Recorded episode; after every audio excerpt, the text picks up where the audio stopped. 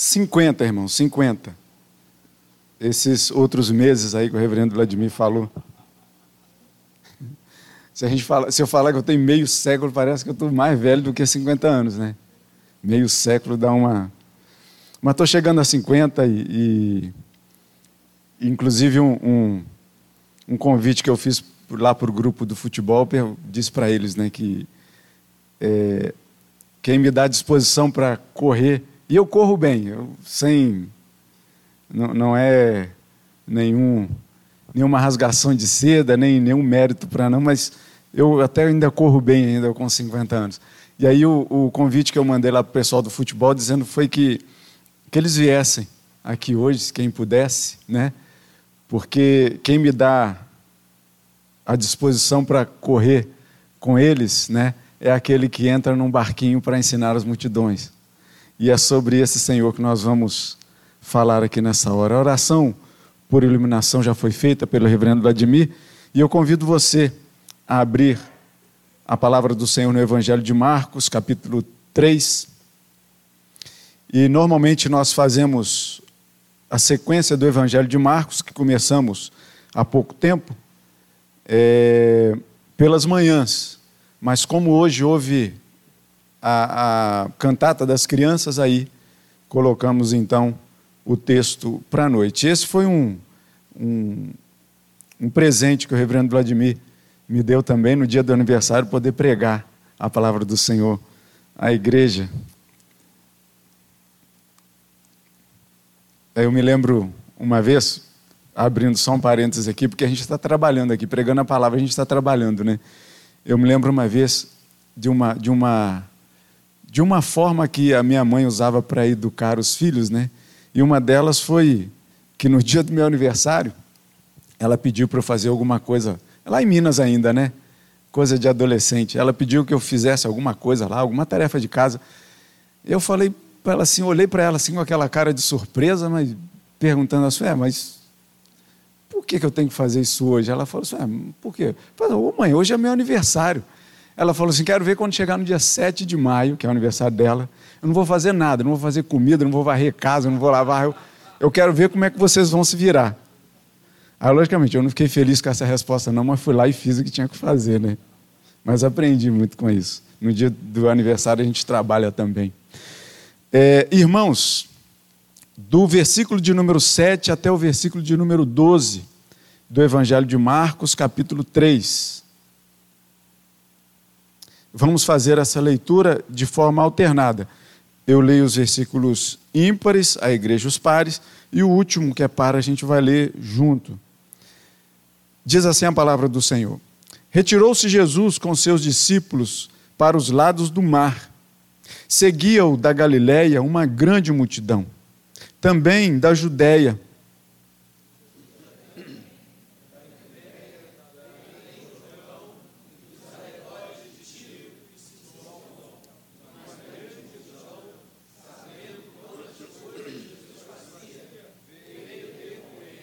Então, recomendou a seus discípulos que sempre lhe tivessem pronto um barquinho, por causa da multidão, a fim de não o comprimirem.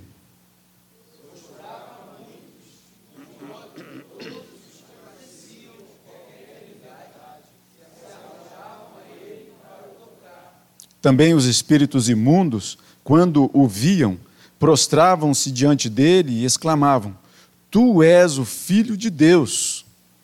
Mas Jesus lhes advertia severamente que não os expusessem à publicidade. Louvado seja o nome do Senhor.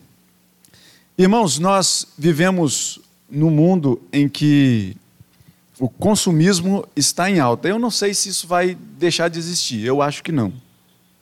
Bem que poderia, pelo menos no nosso meio, bem que poderia. Mas eu acho que não vai, por mais que a gente torça que isso aconteça.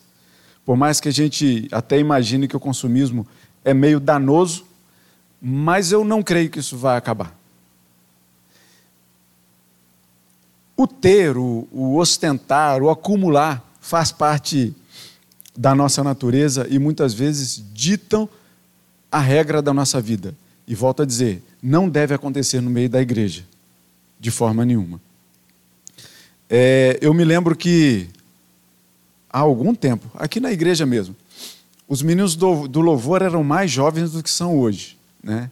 Então aí eu também eu era mais jovem do que sou hoje, lógico.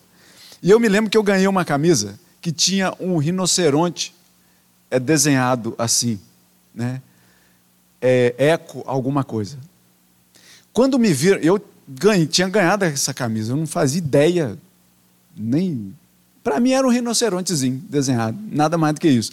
Mas quando os jovens viram aquela camisa que eu estava usando, falaram assim: Poxa, tá bem, hein?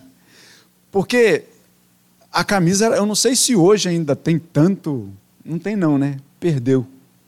Mas na época tinha um glamour muito grande esse tal desse rinoceronte. Outra coisa, por exemplo, e eu até brinco com, com, muito com o reverendo, com o presbítero Sérgio, tem aquela imagem. Bota aí, por favor, Will. Tem isso aí, ó.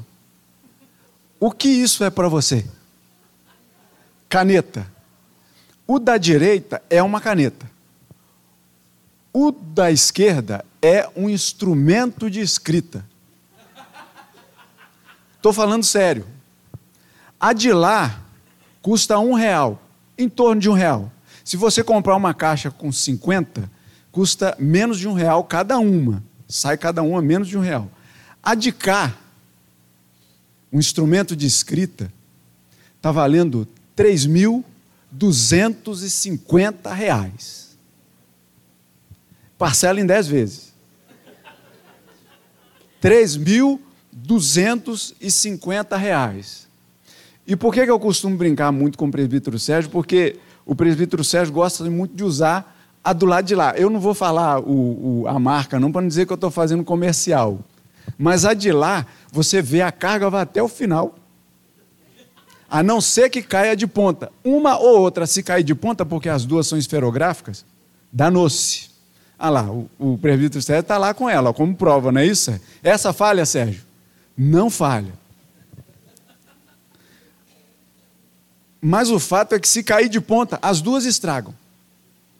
Mas uma não é nem chamada de caneta, é instrumento de escrita. Eu vi no site isso. R$ 3.250 divididos aí em 10 vezes, sem frete, para o Brasil inteiro, se você quiser comprar. O fato que eu estou dizendo isso é que, se você prestou atenção no texto que a gente leu, é um texto que fala de grandes coisas. Pode tirar essa imagem aí, Will. Já chega da gente ver esses instru esse instrumento de, de escrita. Esse texto que a gente leu, se você percebeu, ele é recheado de grandes coisas. Você notou na leitura? Quantas coisas são maximizadas nesse texto? Ele vai começar a dizer que o Senhor Jesus ele se retirou com seus discípulos para o lado do mar, o lado do mar, e que seguia esse Jesus com seus discípulos uma grande multidão. Perceba. Multidão já é grande, concordam? Não há como a gente dizer que multidão seja um pouquinho só de gente. Logicamente, não é uma multidão que a gente imagina hoje, mas com o contexto lá da época, né? mas era muita gente. Uma grande multidão.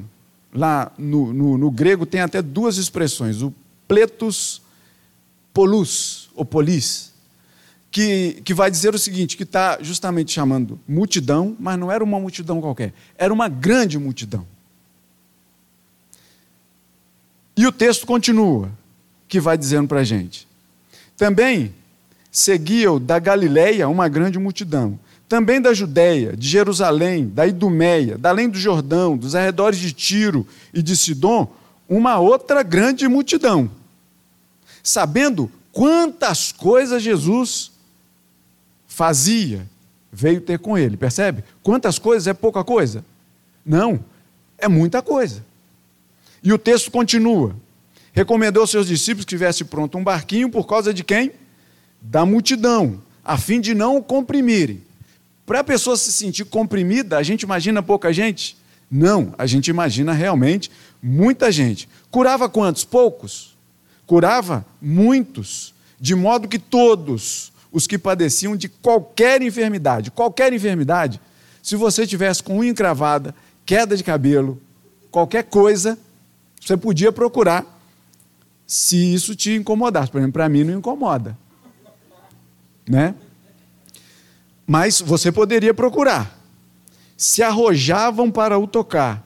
Também os espíritos imundos, quando viam, prostravam-se diante dele, exclamavam: Tu és o filho de Deus. Mas Jesus lhes advertia severamente que não os expusesse a publicidade. Esses dois últimos versículos nós não vamos trabalhar muito com eles aqui. Então, a gente vai entender, por exemplo, né, que quando a gente fala de espíritos imundos, a gente muitas vezes imagina coisas muito severas, muito estranhas, muito esquisitas.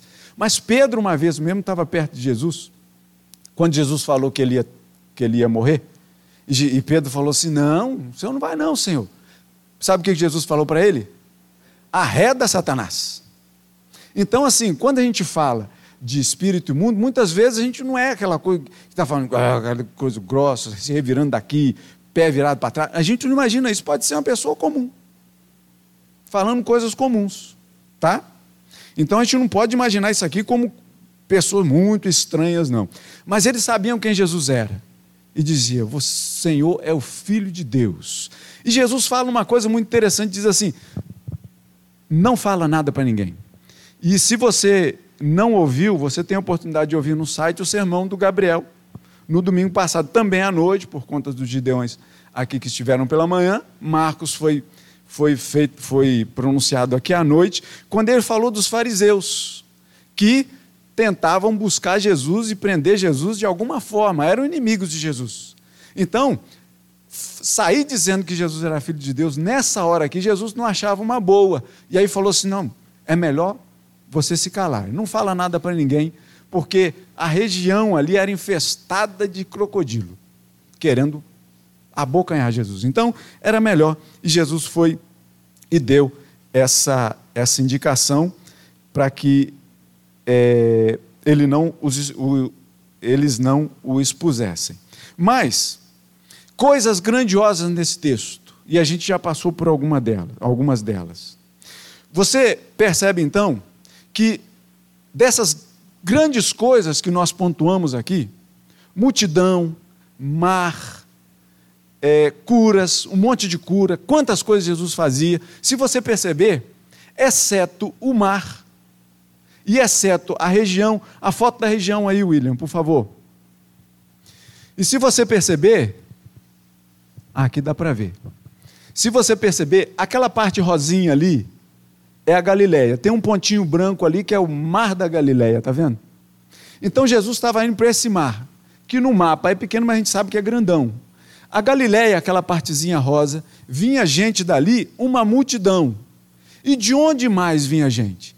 O, o texto diz que via daqui, ó, da Judéia, que é esse azulzão aqui, citou Jerusalém, que é aqui mais ou menos no meio ali, mas citou gente lá de cima, de Tiro e de Sidom, aquelas três últimas palavrinhas lá de cima do mapa, de toda essa região vinha gente para estar com Jesus.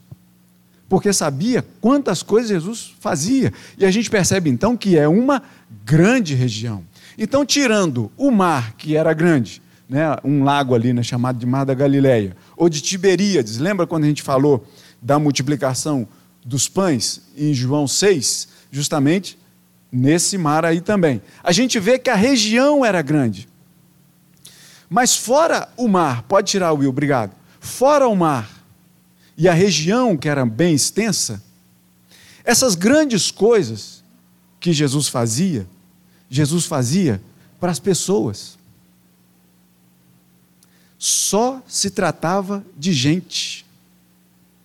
E aqui a gente ouviu uma palavra é, é, bem é, oportuna e séria do reverendo Vladimir falando aqui, né? justamente de tratar a igreja da melhor forma que a gente pode tratar, ou seja, uns aos outros.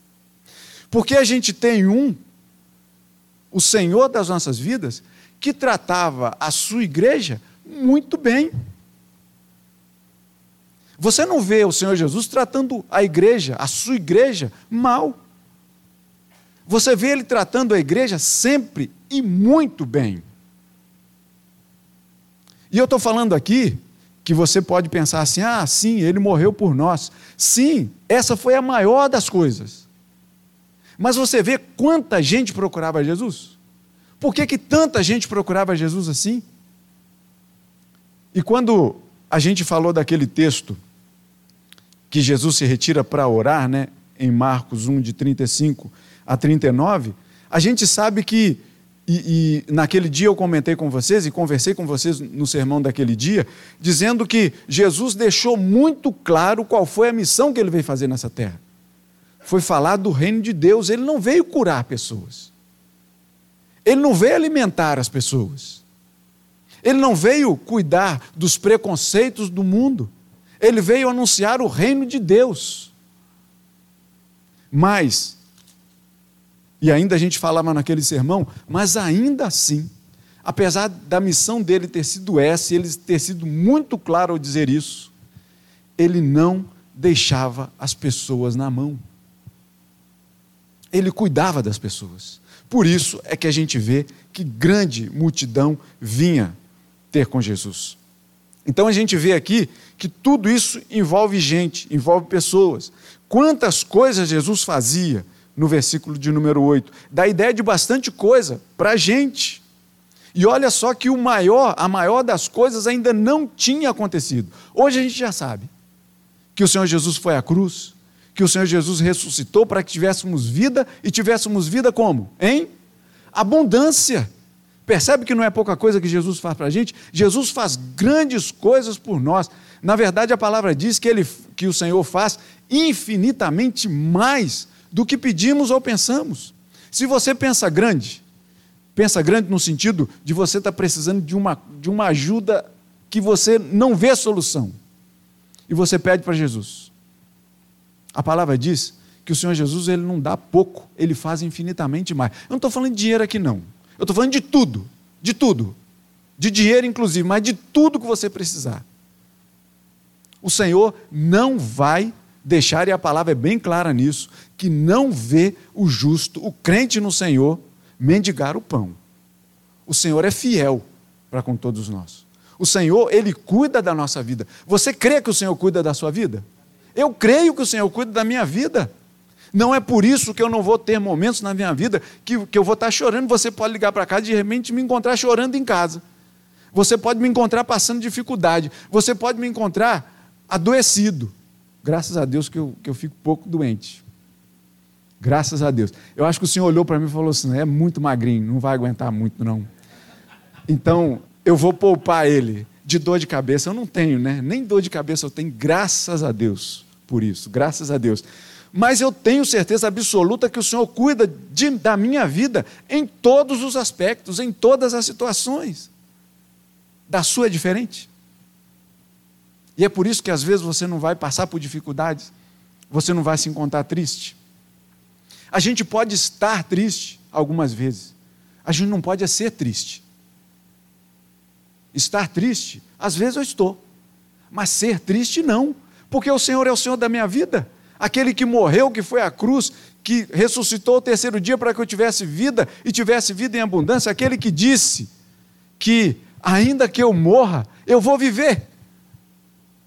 Tem motivo para eu ser triste? Não tem, ainda que eu possa passar momentos de tristeza. Momentos pontuais na minha vida, ainda que eu possa sofrer, ainda que possa faltar dinheiro para mim, Ainda que me falte a saúde, como eu acabei de dizer, o Senhor me abençoou com isso, mas ainda que me falte, eu vou ser triste.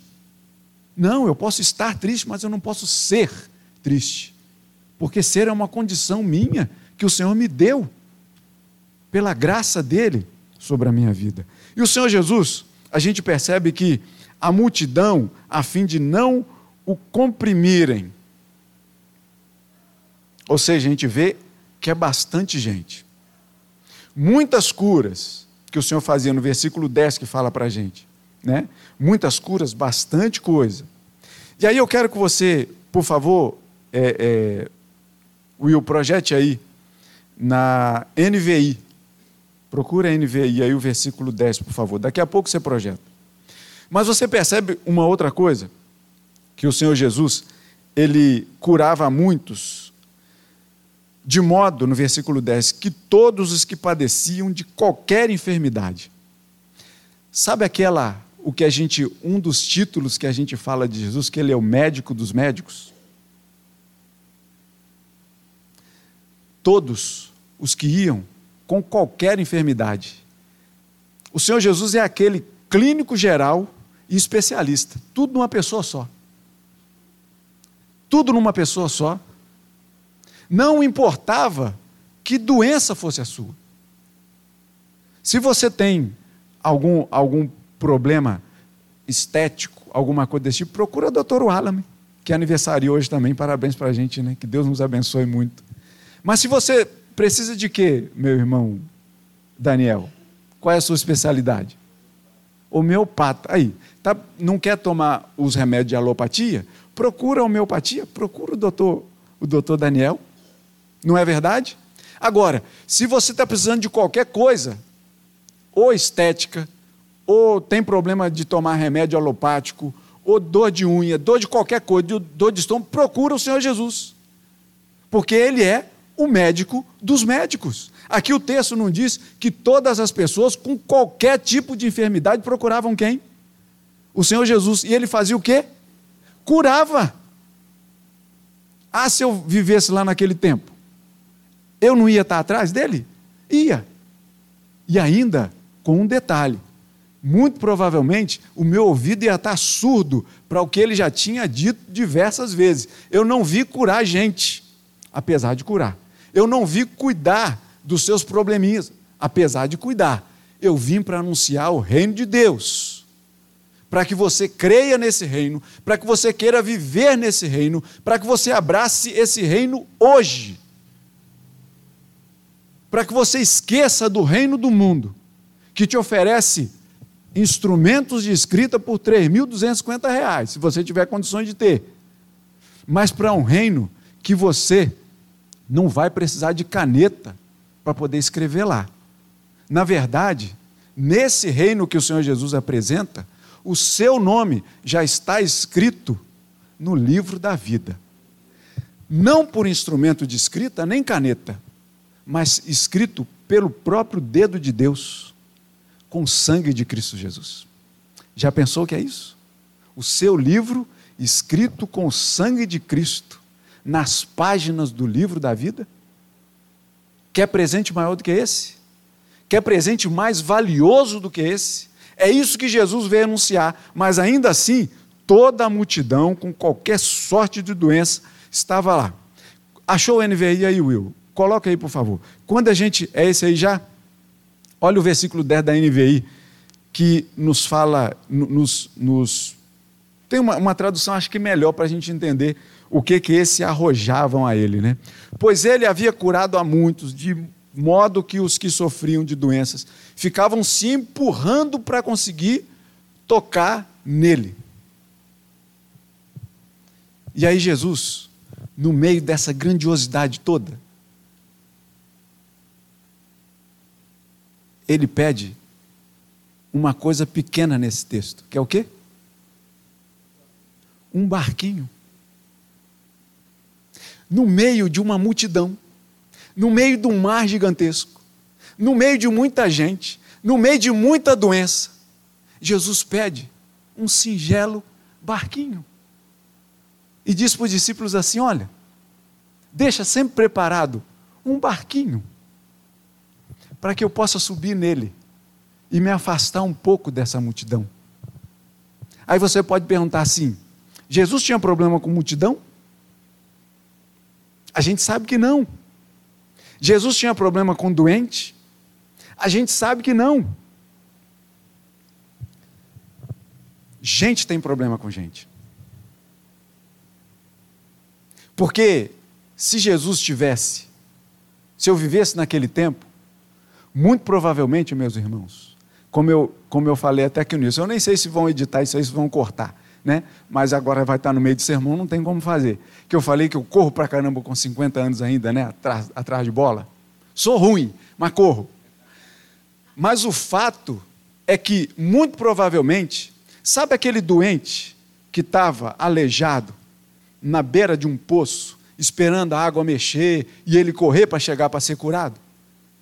E que o Senhor Jesus pergunta para ele, fala, mas o que, que você está que que está querendo? E aí ele fala assim, Senhor, eu preciso chegar lá na água. Mas quando o anjo desce lá e mexe a água, chegam antes de mim e eu nunca sou curado. E eu já preguei sobre isso aqui, que isso ali era uma falácia, não tinha nada disso. Não existia nada disso, era uma lenda que corria. Até porque, né, quem era que entrava na água primeiro? Naquele monte de gente ali. Acho que a água mexeu. Um começou a correr, todo mundo entrou. Quem é que. Ninguém sabia quem entrava primeiro. Agora, o pobre coitado estava lá tentava se arrastar, não, não tinha um misericordioso para pegar aquele homem para tentar colocar ele primeiro na água. Tinha? Não tinha. Jesus foi e fez o quê? Acabou com o problema dele. Jesus não tem problema com gente. Gente tem problema com gente. Porque eu volto a dizer que talvez, se fosse eu naquela época, eu ia correr mais do que vocês todos para poder chegar em Jesus, para tocar nele eu ia deixar vocês para trás. Eu muita, provavelmente eu não ia me preocupar com você. Eu ia me preocupar com o meu problema. E se você estivesse na minha frente, eu ia te dar um chega para lá. E aí você está dizendo, mas pastor, não é isso que o texto diz? As pessoas se empurravam para poder tocar em Jesus. Não tinha ordem. O problema, o meu primeiro. Eu puxava a brasa para minha sardinha. Farinha pouca, meu pirão primeiro. Não é isso? Aquele povo achava assim. Aquele povo achava assim. Jesus a gente sabe que não tem problema com gente. Não tem problema com doente. E aí, mais uma vez, olha só, ele pede um barquinho para poder atender a sua igreja melhor ele pega o barquinho e se afasta um pouco. Como a gente vê em outras situações que ele faz a mesma coisa. Para as pessoas não se empurrarem, para as pessoas se acalmarem um pouco, ele se afasta um pouco delas. Para que ele possa ter uma amplitude maior e continuar fazendo o quê? Ensinando sobre o reino de Deus, que é o que tem valor para a nossa vida. E ainda assim, ele curava as pessoas. Jesus não tem problema com pessoas. Pessoas têm problemas com pessoas. Eu vou trazer aqui um pouquinho, essa mensagem vai ser bem curtinha. Pelo menos eu acho. Se bem que quem foi que falou esse negócio que não existe foi o Guilherme Quer. Ele falou assim: ó, o pastor, quando anuncia que a, que a mensagem é curtinha, não acredite. E quando ele estava chegando no final da mensagem, ele reforçou: falou, Falei? Mas eu acho que essa aqui vai ser curtinha, a gente vai estar chegando no final dela. Porque veja bem, o Senhor Jesus muitas vezes ele usa pequenas coisas. E a palavra está recheada delas. A gente vai trazer aqui alguns exemplos. Mas ele usa pequenas coisas para que a sua majestade seja realçada. O doador da vida, ele entra num barquinho para atender melhor o povo, as multidões que procuravam por ele. E é um barquinho mesmo. O, o termo aqui, né, no grego, é barquinho. E aí eu fui comparar com o navio que Paulo pegou para poder fazer as suas viagens. Eram diferentes. Os termos realmente são diferentes. Então esse aqui é um barquinho mesmo. Jesus, ele não tem problemas com pessoas. Jesus, ele toca os doentes. Quando ele pega um barquinho para se afastar, eu volto a dizer, foi para atender melhor a sua igreja. Vocês se lembram em Mateus capítulo 8, quando ele descendo do monte, grandes multidões seguiam Jesus, e apareceu um leproso no meio dessa gente. Tendo se aproximado, adorou o Senhor, dizendo: Senhor, se o Senhor quiser, o Senhor pode me purificar. Ou seja, purificar da lepra é curar da lepra. o Senhor Jesus disse: Quero, fica limpo, fica curado. O Senhor, e, a palavra que em Mateus é interessante, que o leproso chega para o Senhor, fala: Senhor, se o Senhor quiser, o Senhor pode me purificar. A palavra diz que o Senhor toca no leproso e diz: Quero, fica limpo. Jesus não tem problema com pessoas. Ele não se afastou, não foi para com o problema da multidão que seguia. Volto a dizer, foi para poder atender melhor. Jesus não tem problemas com preconceitos. A gente não está vivendo numa época de muitos preconceitos? Eu estudo na faculdade de letras, meus irmãos, aqui no FRJ. Aí, para quem não conhece o contexto, é muito estranho o contexto lá, para os nossos padrões. Mas eu estava conversando uma vez, num corredor. Eu sentei no corredor, porque lá na faculdade sentar no corredor não tem problema. Se você me vir sentado, o pastor sentado num, num canto aí, você vai achar estranho, né? Mas na faculdade não tem problema, não, o pessoal senta lá no corredor. E eu sentei com um colega de turma que é homossexual. E ele me fez uma pergunta muito interessante. Ele perguntou para mim o seguinte: Maurício, se por acaso eu chegasse lá na sua igreja, como é que as pessoas iam me tratar? E aí ele explicou por quê. Porque ele tentou ir perto da casa dele, numa igreja. E os olhares das pessoas lá da igreja, ele disse: os olhares das pessoas estavam me convidando para sair de lá, porque me conheciam. Eu falei: senta aqui. Aí eu precisei sentar com ele para poder conversar. E falei para ele assim: olha, uma das características da igreja do Jardim Guanabara, onde eu sirvo aqui na ilha, convidei para vir aqui, ele não veio ainda, mas convidei. Eu falei assim: é uma igreja amorosa e receptiva. E disse para ele assim: olha, você pode chegar lá e de repente ouvir uma palavra lá do púlpito que de repente vai tocar na sua ferida, vai tocar na sua vida.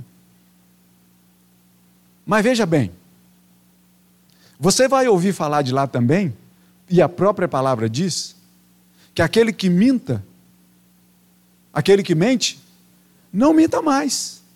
Aquele que rouba, não roube mais. Aquele que mata, não mate mais. Não é verdade? Agora, nós aqui, que estamos reunidos aqui nessa noite, você não tem problema de pecado? Porque eu tenho. Eu tenho. Agora, como que eu vou fazer essa classificação? E eu vou falar, e eu falei para aquele jovem, falei assim, olha, você pode ouvir uma palavra que vai de repente tocar na sua ferida. Assim como o mentiroso vai ouvir uma palavra que toca na ferida dele. Assim, como aquele que é, come demais, vai ouvir uma palavra que toca na ferida dele. Porque a igreja do Senhor Jesus não é um lugar de gente sã, é um lugar de gente doente. E o Senhor Jesus mesmo falou, e a gente já ouviu, né? Que ele não veio para os sãos. Ele falou: os sãos não precisam de médico, e sim os doentes. Você precisa de Jesus, meu irmão? Somos doentes. E precisamos da graça do Senhor Jesus, derramada sobre a nossa vida, sobre todos os aspectos. O Senhor Jesus ele não tinha problemas com preconceitos. Ele foi encontrado conversando com uma mulher samaritana. E quando os discípulos chegaram perto, perto daquele lugar, eles se admiraram que Jesus estivesse falando com uma mulher. Mas nenhum teve coragem de dizer para ele: que, que você pergunta para ela? Ou por que você fala com ela, Jesus? Porque não era para Jesus estar falando com uma mulher. Jesus não tem problema com preconceito. Jesus não tem problema de ser visto com pecadores. A gente já viu há pouco tempo, reverendo Vladimir, se eu não me engano, que pregou nesse texto aqui em Marcos, quando ele chamou Levi, não foi? Chamou Levi e foi comer na casa de Levi com publicanos e pecadores. Jesus, quando pegou o barquinho para se afastar das pessoas, é que ele tinha problema com as pessoas? Não. O Senhor Jesus não tem problema de conviver com pecadores. Na verdade, ele convive com a gente porque nós somos pecadores e carecemos da sua graça. Por isso é que ele está no nosso meio. Jesus, ele não tem problemas com crianças. E como foi bom ver um monte de criança aqui hoje. Recebeu o abraço das crianças. Depois, depois eu não sei se os irmãos notaram, eu fiquei cheio de algodão. A minha camisa era azul marinho. E aí as crianças aqui na, na peça, né, tinha algum, tinha uma, acho que foi a, a aquela ovelhinha, a Maria Flor, que estava cheia de algodão. Eu fui abraçar a Maria Flor, fiquei todo algodoado, né? Mas a Isaura me ajudou ali a, a tirar esse algodão. Mas Jesus não tem problemas com crianças, né? Vocês sabem disso. As pessoas têm problemas com as pessoas. Não Jesus. Lembra quando as crianças estavam chegando perto de Jesus? Os discípulos chegaram para ele: tira, tira essa criançada daqui que vai perturbar o mestre. E o que, que ele falou? Deixa vir.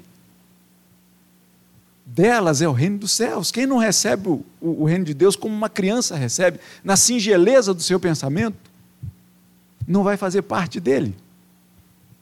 Jesus tem problemas com crianças? Não tem problemas com crianças. Jesus pega um barquinho para cuidar de uma multidão, para se afastar dela, mas para, na verdade, abraçar toda ela de uma vez. Ele usa pequenas coisas. E para finalizar de verdade, meus irmãos, aquele Senhor Jesus que a gente vai celebrar no domingo que vem, no Natal, ele nasceu, aquele que pegou o barquinho, nasceu numa pequena cidade. E que em Mateus a gente vai ler: E tu, Belém, terra de Judá, não és de modo algum a menor entre as principais de Judá, porque de ti sairá o guia que há de apacentar o meu povo. O Senhor Jesus, aquele que usou um barquinho, ele pede para entrar em Jerusalém, sabe o quê? Um jumentinho. Ao invés de entrar num cavalo puro sangue, bonitão, ele pede um jumentinho para entrar em Jerusalém. Em Lucas capítulo 19 nos conta isso.